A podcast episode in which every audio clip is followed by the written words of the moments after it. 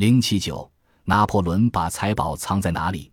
一八一二年五月，法国皇帝拿破仑率领五十万大军对俄国进行远征，并于同年九月十四日占领莫斯科。拿破仑在莫斯科掠夺了许多战利品和奇珍异宝，其中包括古代的武器、克里姆林宫中的珍贵物品。教堂的装饰品以及绘画和雕像等。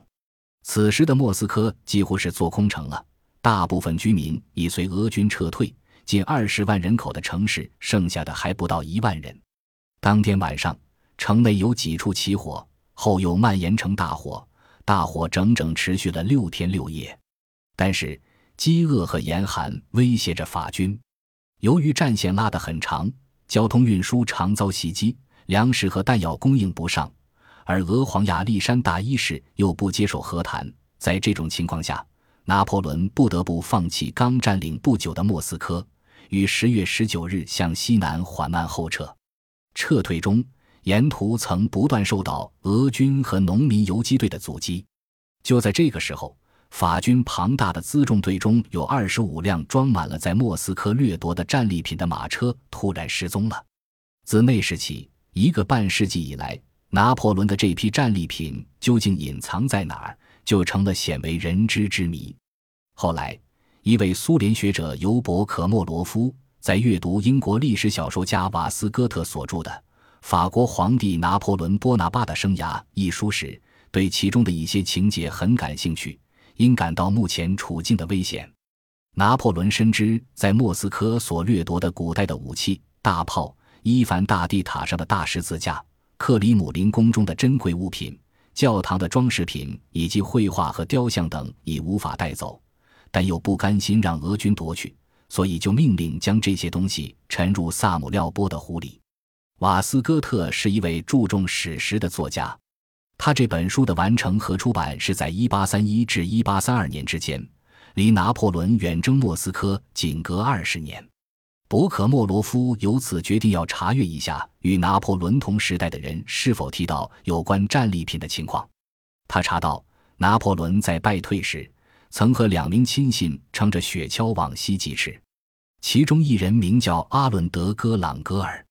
博克莫罗夫在他的回忆录中见到如下一段话：十一月一日，拿破仑从比亚吉马退走；十一月二日，我们来到了萨姆廖波。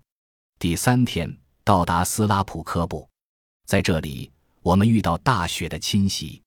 那位戈朗格尔写道：“拿破仑曾在萨姆廖波。”而斯科特说：“拿破仑把战利品沉人萨姆廖波的湖里。”两者提供的日期和地点是完全相符的。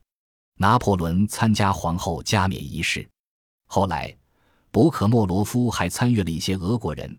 英国人和法国人所记述的有关这方面的材料，一致认为拿破仑是一八一二年十一月二日把从莫斯科掠夺的战利品扔进了萨姆廖波的湖中。拿破仑军队兵败撤退，但这样的事情，法国士兵会不会泄露给俄国人呢？显然是不可能的。再说，即使居民知道法国皇帝这个秘密，大概也只能望湖兴叹。试想。在因战争而荒芜的小村子里，又有什么工具能把湖底的东西打捞上来呢？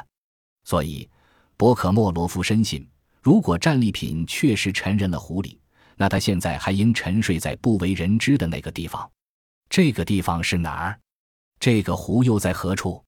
博克莫罗夫在列宁图书馆花了大量时间进行查阅，几乎翻了所有的地图。但令人感到失望的是，在比亚吉马。萨姆廖波一带并没有什么湖。后来，他给苏联地理科学研究所去了信，对方答复说，在比亚基马西南五十公里的沼泽地有条叫萨姆廖夫卡的河，那块沼泽地也是以这个名字命名的。一百多年来，是否有人对这块地方进行过探索呢？博克莫罗夫虽然查阅了许多资料，但收获甚微。后来，他给有关机构发了信。询问这方面的情况，大部分的回答是无可奉告。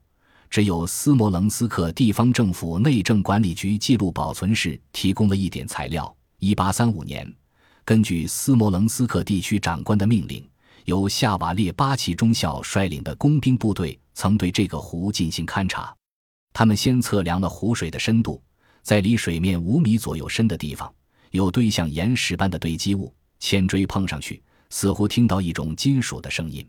地区长官向国务大臣报告，国务大臣又呈报给沙皇。尼古拉一世拨款四千卢布，用来建立围堰，以便把水抽干。后来围堰完成了，水也抽干了，但呈现在眼前的仅是一堆岩石，搜寻就此就终止了。一九一一年，根据克勒托诺公主和比亚吉马地方的一些志愿者的要求，也曾进行过探索。但还是竹篮打水一场空，找不到任何踪迹。